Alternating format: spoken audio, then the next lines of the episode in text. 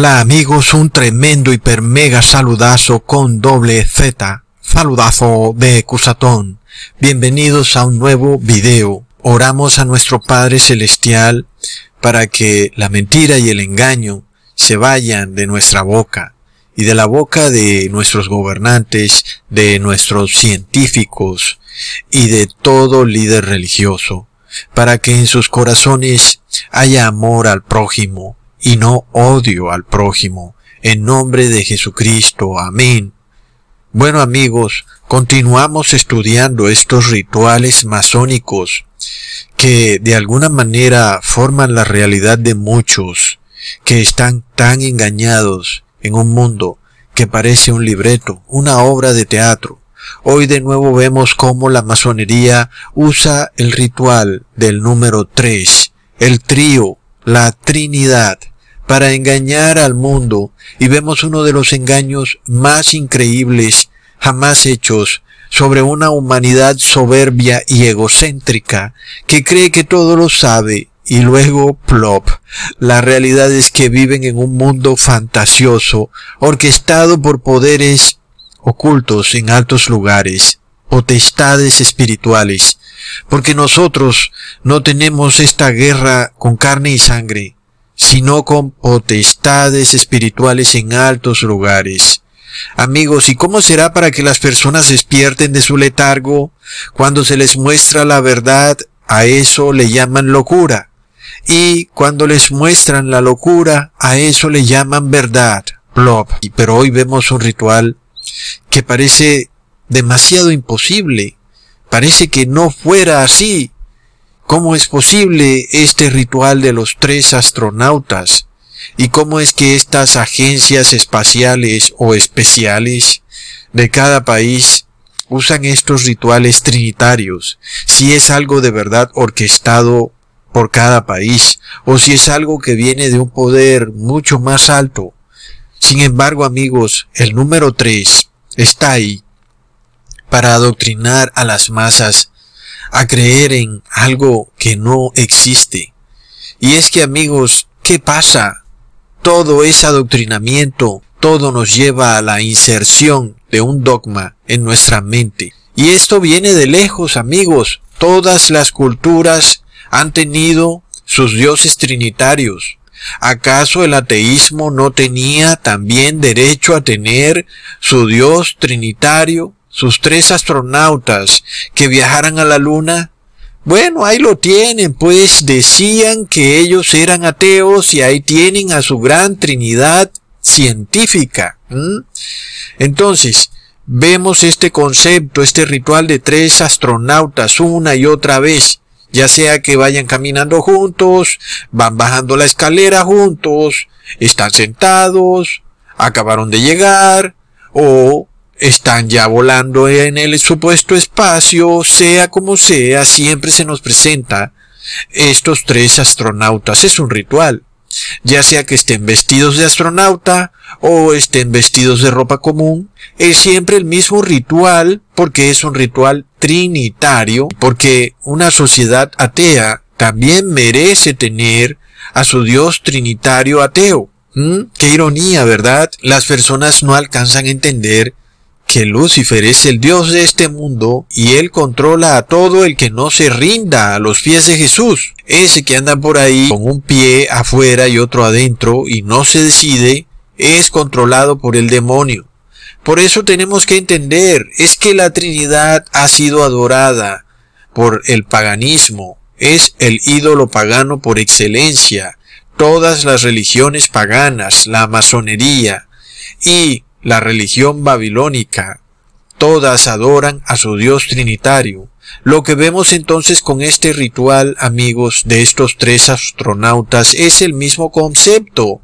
Son uno, es decir, se cogen la mano en unidad, pero son tres. Son Padre, Hijo y Espíritu Santo, o también para algunos son Padre, Madre e Hijo. Así los vemos entonces, por eso se presentan tomados de la mano en un solo equipo, son la unidad en la Trinidad. Y el concepto se repite una y otra vez con diferentes astronautas en diferentes situaciones. También podemos ver el número 3, en algunas veces está en la nave. Y aún inclusive podemos ver a los astronautas dispuestos inclusive en la figura de la triqueta, como por si quedara alguna duda de lo que se trata. La triqueta, recordemos, es el símbolo de la Trinidad por excelencia.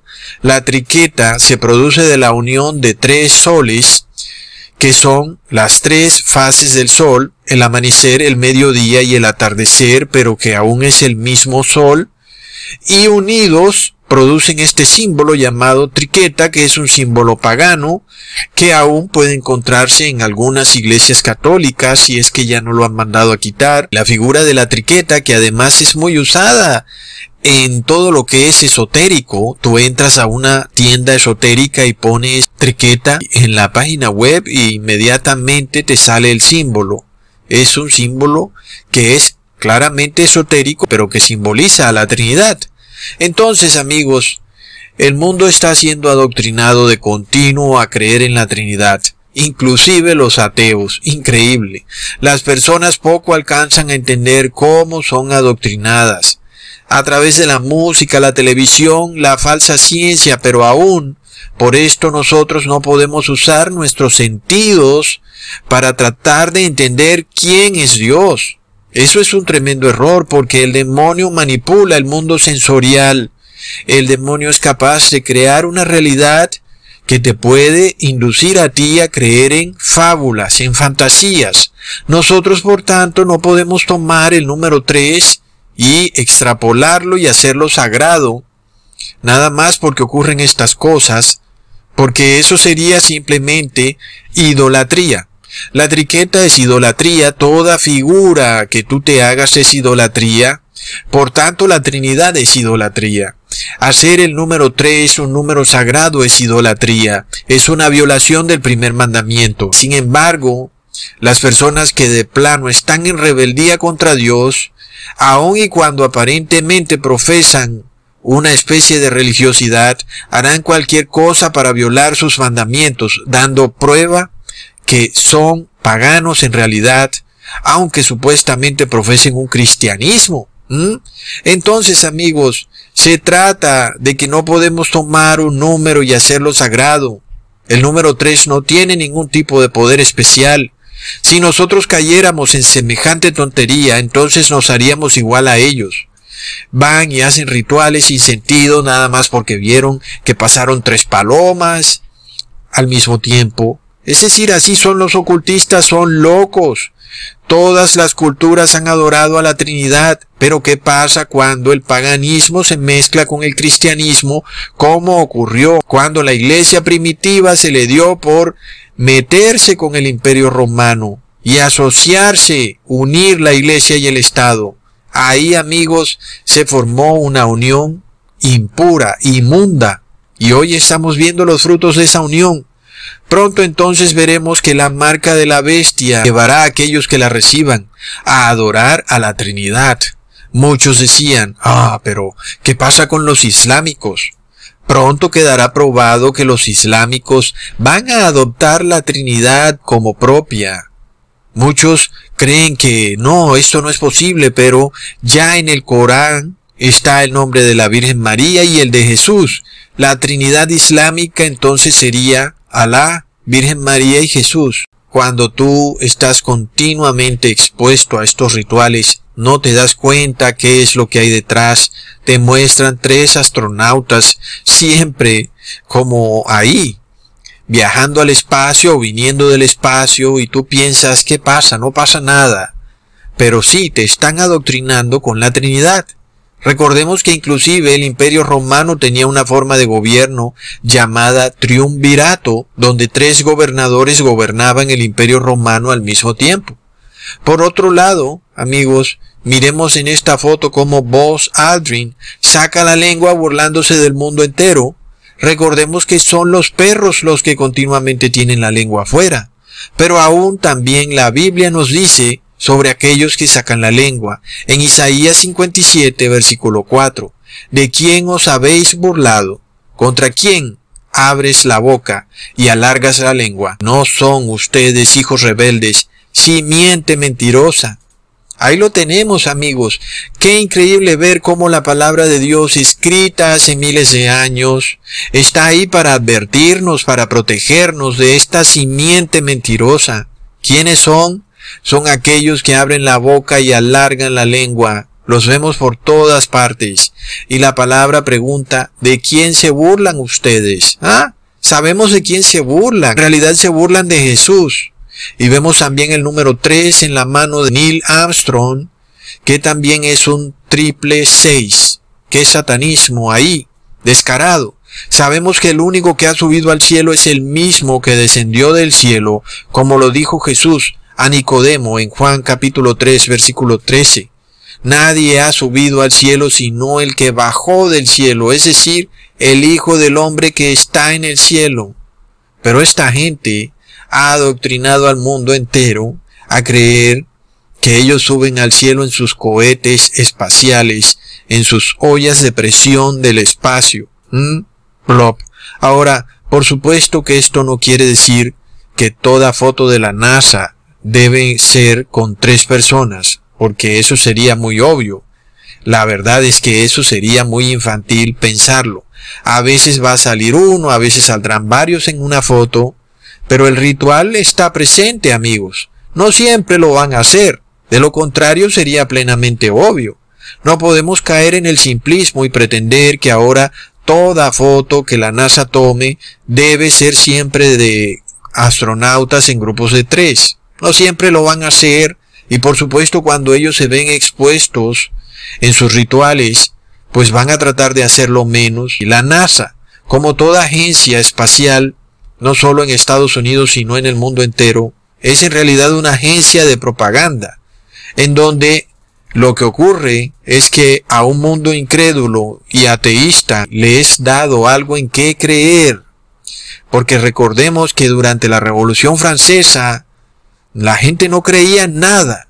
Y eso conllevó a que hubiera tremenda revolución, tremendo disturbio, anarquía total, desenfreno. Por lo tanto, la historia nos ha mostrado que los ateos si no creen en nada, terminarán destrozándolo todo. Ahora no es que estoy justificando que se les induzca a los ateos a creer en algo que no existe, porque a la final la persona es la que toma su decisión. Es decir, igual el ritual está ahí.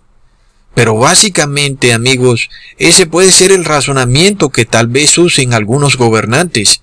Pienso yo, es decir, no es que lo asegure, pero podría ser ese el razonamiento. Tal vez se deba a que vivimos en una teocracia en donde la falsa ciencia y estos supuestos dioses trinitarios que viajan al espacio supuestamente en realidad son los que definen la realidad Así que amigos, hay mucha tela que cortar. Lo cierto del caso es que algunos ateos en su autoengaño declaran que ellos no creen en ningún Dios salvo la ciencia. Pero plop, sí creen en un falso Dios. Y este falso Dios es también trinitario. Wow, amigos, la ironía no tiene límite. Increíble, ¿no? Que hasta los ateos puedan creer en la Trinidad, una Trinidad que puede subir al cielo en su falso cohete espacial. Y esto ocurre porque en vez de creerle a Dios, prefirieron creerle al hombre y han cambiado al verdadero Dios por tres astronautas unidos en uno. Hmm. No es casualidad que los astronautas siempre salgan agarrados de la mano, ¿verdad? Son uno, pero son tres al mismo tiempo. Ver para creer, y todo porque tuvieron placer en la mentira, odiaron a Dios que es la verdad, y amaron al hombre que es la mentira. Por esto les cae la maldición que dice el apóstol Pablo en segunda de Tesalonicenses, capítulo 2, versículo 11 al 12. Por esto Dios les envía un poder engañoso para que crean la mentira, a fin de que sean condenados todos los que no creyeron a la verdad, sino que se complacieron en la injusticia. Amigos, esto se cumple de una y mil maneras. La falsa ciencia es usada para engañar al mundo de una manera increíble. La falsa ciencia, amigos. cómo le hace tanto daño al mundo, primero con este falso viaje espacial y también con esta pandemia que es la más pequeña de las pandemias que tiene el mundo. Qué tremendo, amigos. Bueno, realmente algunos se darán cuenta de estos engaños cuando ya sea demasiado tarde, del tremendo engaño, amigos, y todo ese adoctrinamiento para que finalmente las personas sean llevadas a aceptar al domingo como día de reposo y lo que sigue después de eso es ir a una iglesia en domingo. Ya en muchos países de Sudamérica y en la India, el domingo se está imponiendo como un reposo obligatorio. Se han establecido leyes marciales, toques de queda, en donde las personas están obligadas a quedarse en sus casas en domingo. De la misma manera van a ser obligadas a ir a una iglesia en domingo. Y ahí es donde viene la adoración a la Trinidad. Ahí es donde viene la marca de la bestia, amigos. Entonces vemos por qué continuamente se nos repite este tema trinitario de una y varias maneras que no alcancé a mostrarles en este video, se repite esta triada, el trío, la Trinidad, continuamente se nos repite. Pero lo peor es que, como sabemos, la iglesia cristiana, sea de la denominación que sea, niega la palabra descrita en el Génesis, en donde claramente se nos dice que ningún cohete puede atravesar los cielos. En el Génesis está muy pero muy claro. Sin embargo, la iglesia cristiana dice sí, sí puede un cohete atravesar los cielos. ¿Qué pasa, amigos? La iglesia cristiana realmente tergiversa toda la Biblia porque está en la cama con los gobernantes del mundo. Ahora, pretender que nosotros podemos conocer a Dios a través del demonio y sus obras, eso es pagano. ¿ok? Creer que porque aquí en la tierra se hacen rituales con el número 3, entonces es porque Dios es una Trinidad, eso es pagano, es blasfemia. Sin embargo, Dios puede probar al ser humano. ¿Ustedes creen que el apóstol Juan, cuando escribió su epístola, no tenía conocimiento de los rituales masónicos y paganos que hacía Babilonia? Claro que sí, amigos, pero aún Dios prueba al hombre, es que Dios prueba a las personas para ver si van a venir con su paganismo al cristianismo. ¿Mm? Dios los prueba a ver si tú vas a traer tus tres dioses egipcios y les vas a cambiar de nombre y les vas a poner Padre, Hijo y Espíritu Santo. Claro que Dios te va a probar. Y si tú vas a salir a decir, oh sí, Dios es tres en uno. ¿Mm? Dios te va a probar. Entonces, cuando tú lees en Primera de Juan, versículo 7, porque tres son los que dan testimonio en el cielo, el Padre, el Verbo y el Espíritu Santo, y estos tres son uno. Y tú sales, ahí está Ecusatón, ¿qué más quieres? Estos tres son uno. Es la unidad en tres personas. Plop. No puedes hacer eso. Tú no puedes sacar un versículo fuera de contexto y lanzarlo. No puedes hacerlo. Es como si cogieras el capítulo 5 de Primera de Juan, lo cortaras en pedacitos, lo echaras en una bolsa y luego metieras la mano y te saliera ese versículo y entonces salieras a crear toda una doctrina, a decir que tres son los dioses que hay en el cielo. ¿Mm? Entonces lo que estás haciendo es sacar todo fuera de contexto. Tienes que leer todo el capítulo para entender el contexto, ¿ok? ¿Qué pasa entonces? Y por esto, amigos, si queremos entender lo que dice el apóstol Pablo en Primera de Juan, capítulo 5, tenemos que empezar desde el primer versículo, desde el primero. Y pongan atención entonces, Primera de Juan capítulo 5. Todo aquel que cree que Jesús es el Cristo es nacido de Dios y todo aquel que ama al que engendró, ama también al que ha sido engendrado por él. ¿Ok? Ahí tenemos cómo empieza el capítulo. El apóstol empieza de primero diciéndonos de lo que va a hablar va a hablar de que Dios tiene un hijo y que ese hijo fue engendrado por Dios. ¿Ok? Así que ya de plano nos está diciendo que Jesús salió del Padre. Así empieza su carta, lo cual lo confirma el mismo Jesús en Juan capítulo 8 versículo 42. Jesús entonces les dijo, si vuestro Padre fuera Dios, ciertamente me amaríais, porque yo de Dios he salido. ¿Ok? Entonces lo confirma Jesús. Sigamos leyendo en el versículo 4, porque todo lo que es nacido de Dios vence al mundo. Y esta es la victoria que ha vencido al mundo, nuestra fe. Hasta ahí no aparece la Trinidad por ningún lado. El apóstol Juan nos está diciendo una verdad clarísima. Nadie puede vencer al mundo si no ha nacido de Dios. Y resulta que Jesús nació de Dios. Por tanto, Jesús venció al mundo. ¿Ok? Al Jesús ser engendrado de Dios, se rompe todo el concepto trinitario sobre todo de la Trinidad Católica, porque la Trinidad Católica dice que solo hay un Dios, es decir, que el Dios Trinitario católico no engendró ningún hijo, solamente se manifiesta como hijo. ¿Ok? Los católicos solo dicen que Jesús es hijo de Dios de labios para afuera. Para ellos Jesús es una manifestación de Dios. Sin embargo, el apóstol Juan nos está diciendo que Jesús ha sido engendrado por Dios. Literalmente Jesús salió de las entrañas de Dios. De esto entonces se trata todo el capítulo de Primera de Juan, capítulo 5, en probar que Jesús fue engendrado. ¿Ok? Estamos viendo que el apóstol Juan declara que sin fe es imposible vencer al mundo. Jesús venció al mundo al ser engendrado de Dios y además fue probado en la fe. Por esto Jesús venció al mundo. Jesús venció al mundo porque se hizo ser humano y fue probado en su fe. El apóstol Juan declara que solo lo que es engendrado de Dios vence al mundo. Grábate eso. Amigos, hagámonos esta pregunta.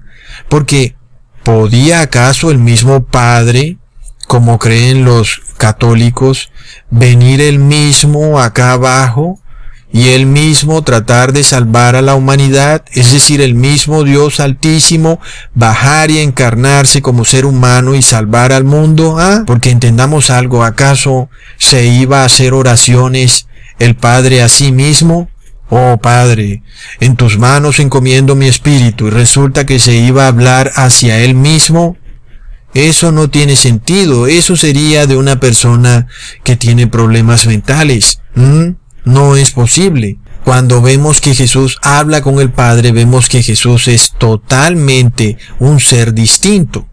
Jesús tiene fe hacia el Padre. Y esa fe que Jesús tuvo fue la que venció al mundo. Por tanto, amigos, no fue el mismo Padre el que se bajó acá al mundo, no. Fue el Hijo del Padre, ¿ok? Y fue su fe hacia su Padre, hacia el Dios Altísimo, la que venció al mundo. Así que el apóstol Juan no nos miente cuando nos dice que solo aquello que es engendrado de Dios vence al mundo. Es decir, entendamos algo, la Trinidad no puede vencer al mundo, porque la Trinidad no engendra. La Trinidad es un solo Dios que tiene tres manifestaciones. No hay la posibilidad de que ese un solo Dios tenga un hijo. No, ese un solo Dios simplemente se manifiesta como hijo. Quiere decir que la Trinidad no vence al mundo. Muy importante, amigos. Así que vemos entonces que la Trinidad católica es derrotada por el mundo. Es tremendo, pero es lo que el apóstol Juan nos está diciendo. Solo el que es engendrado de Dios vence al mundo. ¿Ok? Bueno, vamos a la Trinidad evangélica, donde se dice que el Espíritu Santo es un tercer Dios separado de Dios, es decir, que ellos hablan de tres dioses distintos y separados. Es como si existiera un tercer Dios llamado Espíritu Santo. Este tercer Dios tendría también que ser engendrado de Dios para que pueda vencer al mundo. De lo contrario, ese tercer Dios tampoco puede vencer al mundo. Vemos que en la Biblia entonces jamás se nos dice que el Espíritu Santo haya sido engendrado de Dios. Jamás. De nuevo el apóstol Juan declara, solo lo que es nacido de Dios vence al mundo. Es decir, que el Espíritu Santo como un tercer Dios no podría vencer al mundo porque no es nacido o engendrado por Dios. Alguien diría que el Espíritu Santo se hizo engendrado de Dios al conocer que Jesús es hijo engendrado de Dios. Pero entonces Dios tendría que tener dos hijos, a Jesús y al Espíritu Santo, porque ambos serían engendrados de Dios. Y eso no es lo que nos dice la Biblia. Amigos, recordemos que mediante la fe nos hacemos hijos de Dios. Al reconocer que Jesús es el Hijo engendrado de Dios, nos hacemos hijos de Dios. Si el Espíritu Santo reconoce que Jesús es Hijo de Dios, tendría él que también convertirse en Hijo de Dios. Pero la Biblia dice que Dios solo tiene un Hijo. Jesús es el Hijo unigénito de Dios. El resto somos creación de Dios. Jesús es el único Hijo unigénito de Dios. ¿Ok? Sin embargo, en el día que nosotros nos decidimos a creer en que Jesús es el único Hijo unigénito engendrado de Dios, ese día por tener fe en Dios, la misma fe que tuvo Jesús, entonces nos hemos convertido en hijos de Dios. Por tanto, queda probado que la Trinidad evangélica tampoco existe. De primerazo es rechazada en el primer versículo del apóstol Juan al decir que todo lo que es nacido de Dios vence al mundo. Plop el Espíritu Santo no es nacido de Dios, entonces no vencería al mundo. Por otro lado, el apóstol Juan nos dice que todo aquel que tenga fe de que Jesús es hijo de Dios, es decir, aquel que cree literalmente que Dios engendró a su único hijo Jesús, ese es engendrado por Dios. Entonces, esa persona vence al mundo, ¿ok? Leamos entonces lo que dice el versículo 5. ¿Quién es el que vence al mundo? sino el que cree que Jesús es el Hijo de Dios. Hasta ahora el apóstol Juan ha hablado de la Trinidad, ¿cierto que no? Ya vamos en el versículo 5 y por ningún lado él menciona la Trinidad, ¿ok? Solo está tratando de mostrarnos que Jesús es el Hijo unigénito de Dios. Entonces, miremos cómo las religiones cristianas declaran que Jesús es hijo de Dios pero de labios para afuera, porque en su corazón creen que hay un solo Dios, y si hay un solo Dios, entonces no puede existir Padre ni Hijo, en el sentido literal de la palabra. Pues es apenas obvio, ¿verdad? Para la religión católica el Padre y el Hijo son manifestaciones o apariciones del mismo Dios que se presentan algunas veces como Padre y otras veces como Hijo, ¿ok? Pero es un solo Dios, según la Trinidad católica.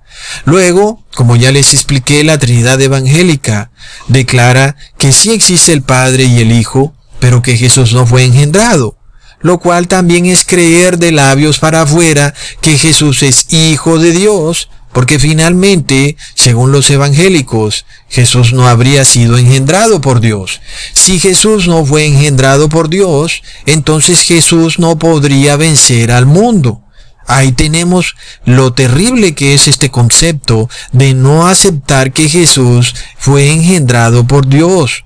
Tremendo. Algunos aceptan que Jesús fue engendrado por Dios, pero solo a través del vientre de María. Eso tampoco cuadra en la Biblia, porque entonces todos tendríamos que nacer del vientre de María para ser hijos del Padre. ¿Mm?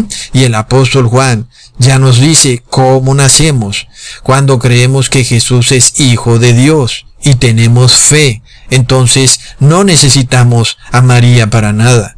Hasta ahora hemos visto que la Trinidad no aparece por ningún lado.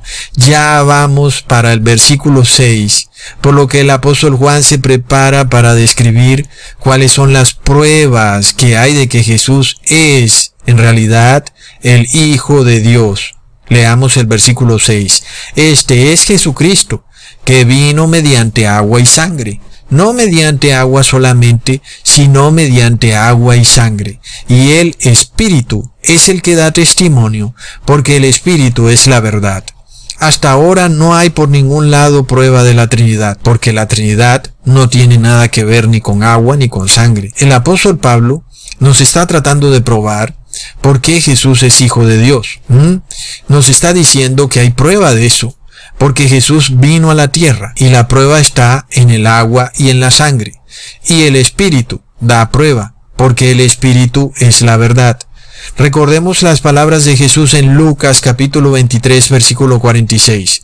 Clamando a gran voz dijo, Padre, en tus manos encomiendo mi espíritu. Habiendo dicho esto, dio el espíritu. Por tanto, ¿cuáles son las pruebas de que Jesús vino a la tierra? Recordemos que el agua lo prueba, porque Jesús fue bautizado en el río Jordán. Recordemos que la sangre lo prueba, porque Jesús derramó su sangre por nosotros en el madero. Recordemos que el Espíritu lo prueba, porque Jesús dijo, Padre, en tus manos encomiendo mi espíritu. Así que el apóstol Juan muestra tres pruebas que dan testimonio contundente de que Jesús es el Hijo de Dios, porque Jesús dice, Padre, en tus manos encomiendo mi espíritu. ¿Ok? Entonces, ahí lo tenemos clarísimo, amigos. Sigamos leyendo en el versículo 7, porque tres son los que dan testimonio en el cielo, el Padre, el Verbo y el Espíritu Santo. Y estos tres son uno. ¿Ok? Por fin hemos llegado al primer versículo que nos podría tratar de hablar de algo que tiene que ver con el número 3. ¿Mm? Entonces, entendamos a qué se refiere el apóstol Juan. Él está hablando del bautismo de Jesús en el río Jordán, ¿verdad? El apóstol Juan relata que hay otras tres pruebas, pero ahora estas tres pruebas están en el cielo. La primera prueba que salió del cielo es el Padre, porque una voz se escuchó hablar desde el cielo, y esa voz no era la del mismo Jesús, era la voz de otro ser, y ese ser habló algo, dijo algo, era el Padre, la segunda prueba fue lo que dijo, la palabra, porque el Padre dijo en Mateo capítulo 3 versículo 17, Este es mi Hijo amado, en el cual tengo contentamiento. Es decir, que el Padre declaró en la palabra que Jesús era su Hijo. Esa es una prueba verídica, lo cual se corrobora en Juan capítulo 1 versículo 1. En el principio ya era la palabra, y aquel que es la palabra era con el Dios, y la palabra era Dios. Así que amigos, si Jesús es la palabra, y si Jesús es hijo de Dios, es apenas obvio que Dios tiene que ser también palabra. Y la palabra declaró desde el cielo, Este es mi Hijo amado, Ahí está. Luego sigue la tercera prueba, el Espíritu Santo. Cuando Jesús es bautizado en el Jordán, todos vieron cómo una paloma bajó y reposó en el hombro de Jesús. Era el Espíritu Santo. Es decir, que estos tres dieron testimonio en el cielo de que Jesús es Hijo de Dios, no que hay tres dioses en el cielo. Y esto lo comprobamos en el siguiente versículo. Ok, primero entendamos, si el apóstol Juan se refiriera a la Trinidad, él diría, tres son los que dan testimonio, el Padre que está en el cielo, Jesús que está en la tierra y el Espíritu Santo que desciende sobre Jesús. ¿Mm? Pero él dijo que había tres que daban testimonio en el cielo. Resulta que Jesús estaba en la tierra. ¿Mm?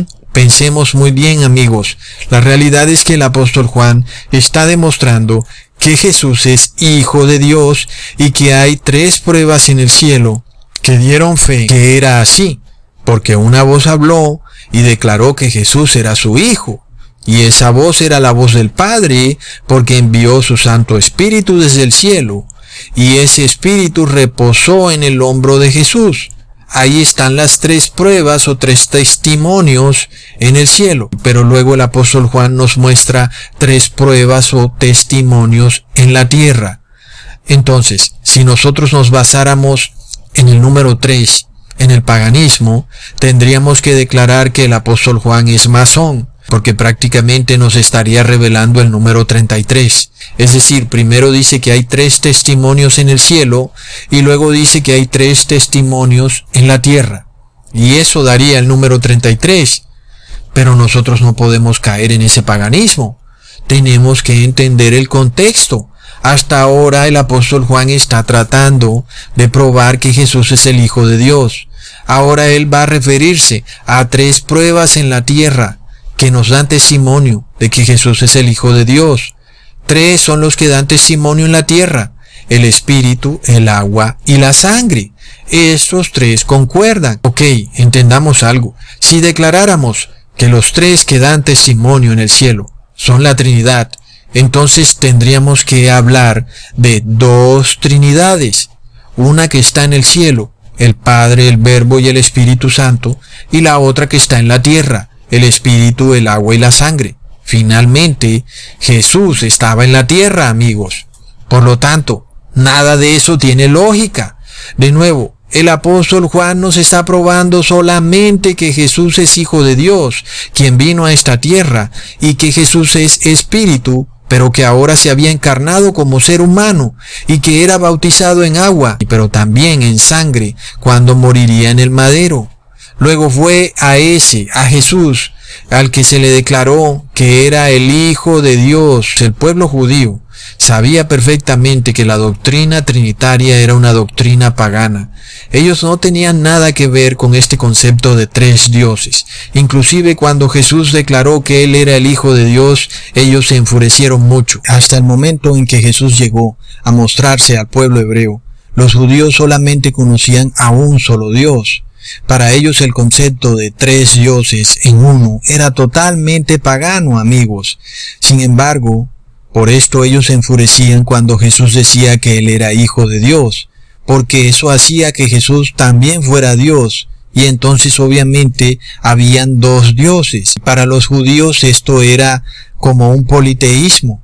Sin embargo, Jesús solucionó totalmente este inconveniente cuando Él declaró que el Padre y Él eran uno. No estaba jamás queriendo decir Jesús que eran una Trinidad o que era Él el mismo Padre. Lo que estaba queriendo decir Jesús es que Él era totalmente obediente al Padre y Él decía y hablaba todo lo que el Padre le dijera. Así que básicamente, cuando obedecemos a Jesús, estamos obedeciendo al Padre. Por esto es tan importante el testimonio que se dio en el cielo. Por esto el apóstol Juan se esmeró tanto en declarar que tres dieron testimonio en el cielo. El Padre dijo, Este es mi Hijo amado, en Él tengo contentamiento. Quiere decir que todo lo que Jesús dijera era aprobado por Dios. Y en efecto, Jesús no dijo nada a lo que ya estaba establecido en el Antiguo Testamento. Por esto entonces vemos que aunque Jesús es Hijo de Dios y es un Dios, esto no quiere decir que haya politeísmo, porque Jesús se hizo obediente al Padre hasta la muerte, y toda palabra que Jesús habló es como si el mismo Padre la hubiera hablado. Básicamente, aún seguimos adorando al Padre. Además recordemos que Jesús dijo, cuando oren, oren al Padre en nombre de Jesús. Aún inclusive en eso, le oramos al Padre, pero glorificamos al Hijo, cuando oramos en nombre del Hijo. Entonces, amigos, cuando vemos lo que nos está dando de decir el apóstol Juan, es claro, Jesús es el Hijo de Dios y está la prueba porque se escuchó una voz del cielo que dijo, Este es mi Hijo amado, y se vio que el Espíritu de Dios descendió como paloma y reposó sobre Jesús. Sigamos entonces leyendo en el versículo 9. Si recibimos el testimonio de los hombres, mayor es el testimonio de Dios, porque este es el testimonio con que Dios ha testificado acerca de su Hijo. ¿Mm? Ahí lo tenemos. El apóstol Juan nos está hablando de alguna Trinidad, no verdad. Está probando que Jesús es el Hijo de Dios. Él nos dice que él no escuchó esto de hombres, sino que lo escuchó directamente de Dios porque Dios habló desde el cielo dando testimonio. Es decir, amigos, esto está demasiado claro. Dios habló desde el cielo y Él no dijo, oigan todos, somos la Trinidad. No, ¿verdad? Y eso hubiera sido muy bueno. Imagínense que Dios hubiera dicho simplemente, conozcan todos que somos una Trinidad, Padre, Hijo y Espíritu Santo. Dios habló, tuvo la oportunidad de decirlo. Sin embargo, lo que habló Dios fue, este es mi Hijo amado, en él tengo contentamiento. Pero eso no le gusta al mundo, amigos, es increíble. Luego ellos no quieren aceptar eso y dicen que Jesús es una manifestación de Dios. Entienden qué es lo que sucede en el mundo. Es tremendo. Es muy rebelde y descarado el ser humano cuando el mismo Dios lo declara de su propia boca, con su propia palabra, y envía su Santo Espíritu para confirmarlo, que Jesús es su Hijo, y aún nosotros seguimos creyendo que hay una Trinidad en el cielo, o que hay tres dioses. Es tremendo. ¿Acaso no le hubiera sido tan fácil a Dios acabar con este debate? ¿No hubiera Dios hecho algo para dejar muy en claro qué es Él o quién es Él, si es una Trinidad o si es uno? ¿Mm? Y de hecho sí lo hizo. Es que es lo más increíble. Sí lo hizo. Porque Él habló desde el cielo y dijo, este es mi Hijo amado. Punto. No hay más nada para dónde coger. Sin embargo, el demonio sabía que tenía que tergiversarlo todo. Y es por esto, amigos, que vemos al mundo cristiano tan perdido y creyendo que Jesús es una manifestación de la Trinidad. Es una locura. Y creyendo que el apóstol Juan está demostrando la Trinidad. Estamos estudiando toda la carta y estamos viendo los versículos que le siguen a primera de Juan 5.7 y no aparece la Trinidad por ningún lado, sino que aparece el esfuerzo del apóstol Juan en probar que Jesús es el Hijo de Dios. Leamos en el versículo 10, el que cree en el Hijo de Dios tiene el testimonio en sí mismo. El que no cree a Dios le ha hecho mentiroso, porque no ha creído en el testimonio que Dios ha dado acerca de su Hijo. ¿Cuál es ese testimonio? Ya lo leímos, amigos. Dios habló desde el cielo. Fueron tres testimonios. Este es mi Hijo amado. Esto nos aprueba que Jesús es el Hijo unigénito de Dios que el mundo cristiano no quiere aceptar. Lo hace, sí, de labios para afuera, pero con su loca doctrina trinitaria lo rechaza. Así de sencillo, amigos. Es imposible que el apóstol Juan después de probar la supuesta Trinidad, no hablara más de eso. Es decir, básicamente es un solo versículo, primera de Juan 5.7, y después no vemos más nada. ¿Mm? Y ya vemos lo absurdo de pensar que él está probando la Trinidad. ¿Ok? Entonces, ¿cómo finaliza el capítulo? Finaliza diciendo que el que cree en el Hijo de Dios tiene el testimonio en sí mismo. ¿Acaso no debió haber dicho, el que cree en la Trinidad tiene el testimonio en sí mismo. Hubiera sido lo mejor, ¿verdad? Pero no fue así porque el apóstol Juan está dando prueba de que Jesús es el Hijo de Dios. Y el que cree que Jesús es el Hijo de Dios tiene el testimonio de Dios. Obvio, porque le creyó a Dios. El que no cree que Jesús es el Hijo de Dios, simplemente no cree en aquella voz que habló en el cielo, que dijo ese es mi Hijo. ¿Mm? Entonces leamos lo que dice el versículo 11. Este es el testimonio, que Dios nos ha dado vida eterna, y esta vida está en su Hijo. Así que Dios hoy nos da una prueba a nosotros, amigos, que si creemos que Jesús es el Hijo unigénito de Dios, tenemos vida eterna, porque su testimonio está con nosotros. Por tanto, hoy sabemos que estamos salvados, porque hemos creído a Dios, creímos en esa voz, que aunque no la escuchamos, con nuestros propios oídos, es como si lo hubiéramos hecho. Y creemos en el Padre, amigos. Creemos en que Él no es una manifestación y que el Hijo tampoco es una manifestación, sino que tienen una verdadera relación, Padre e Hijo. Leamos en el versículo 12. El que tiene al Hijo tiene la vida. El que no tiene al Hijo de Dios no tiene la vida. Amén amigos. O sea que nadie que crea en la Trinidad católica tiene al Hijo porque la Trinidad Católica tiene a un solo Dios que jamás engendró. Leamos en el versículo 18. Sabemos que todo aquel que ha nacido de Dios no practica el pecado, pues aquel que fue engendrado por Dios le guarda, y el maligno no le toca. Amigos, verdaderamente entendemos esto. El que es engendrado de Dios no peca, y Jesús nos protege, y el maligno no nos toca. Hemos dejado de practicar el pecado. Luego miremos cómo el apóstol Juan remata esta carta que por ningún lado estamos viendo que es trinitaria. Leamos el versículo 20. Pero sabemos que el Hijo de Dios ha venido y nos ha dado entendimiento para conocer al que es verdadero. Y estamos en el verdadero, en su Hijo Jesucristo. Este es el verdadero Dios y la vida eterna. Es decir, amigos, más claro no canta un gallo.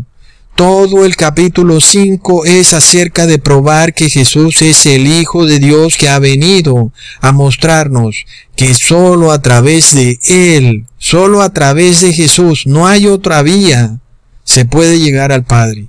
Y si algunas religiones, sobre todo la evangélica, creen que andar impartiendo el supuesto Espíritu Santo que ellos imparten, que obviamente no es el Espíritu Santo, van a llegar al Padre, están equivocados. Luego entonces, ¿cuál es nuestro Espíritu Santo? Es Jesús, porque Él es la única manera para llegar al Padre. Nos lo está diciendo claramente. Luego miremos lo que dice el último versículo.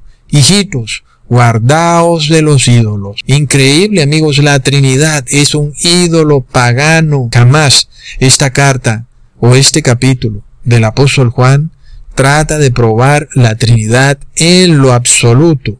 Solo aquellas personas que lamentablemente yo creo que dan hasta pesar, cogen un versículo de esa manera y dicen, oh, primera de Juan 5.7, Ahí tienes a la Trinidad de Cusatón. No conoces la Biblia, no sabes nada. Dejemos la soberbia a un lado. Tratemos de estudiar. Porque el soberbio, amigos, siempre, siempre cae en error. Y ya para terminar quiero decirte esto. ¿Tú entiendes lo que es tener dentro de ti a un ser que venció al mundo? Es decir, es muy lamentable cuando estas personas van a una iglesia a recibir un espíritu que no venció al mundo. Y cuando se habla de este tercer Dios, Espíritu Santo, Él no venció al mundo. Cualquiera que sea este Dios, el que tú creas que sea, no venció al mundo. El que venció al mundo fue Jesús. Y tú quieres tener dentro de ti el espíritu de aquel que venció al mundo. ¿Entiendes lo que eso significa para ti, sobre todo para lo que viene? Tú quieres tener a Jesús dentro de ti porque Jesús venció al mundo. ¿Entiendes? Así que, ¿quién puede contra ti si tienes dentro de ti a aquel que venció al mundo? Es un poder que el demonio no quiere en lo absoluto que tú tengas. El demonio no quiere que tú tengas a Jesús dentro de ti, porque ¿qué pasaba cuando los apóstoles tenían a Jesús dentro de ellos? Los demonios salían huyendo, amigos, salían despavoridos. Pero por supuesto que también tenían que tener fe. Recordemos que el que tiene fe también nace de nuevo y también vence al mundo. Así que el que tiene fe tiene a Jesús. El que tiene a Jesús vence al mundo y el que tiene fe vence al mundo. Así que nosotros queremos tener hoy a Jesús. Él es nuestro Espíritu Santo. Nosotros no estamos blasfemando contra el Espíritu Santo porque tenemos al verdadero Espíritu Santo, a Jesucristo.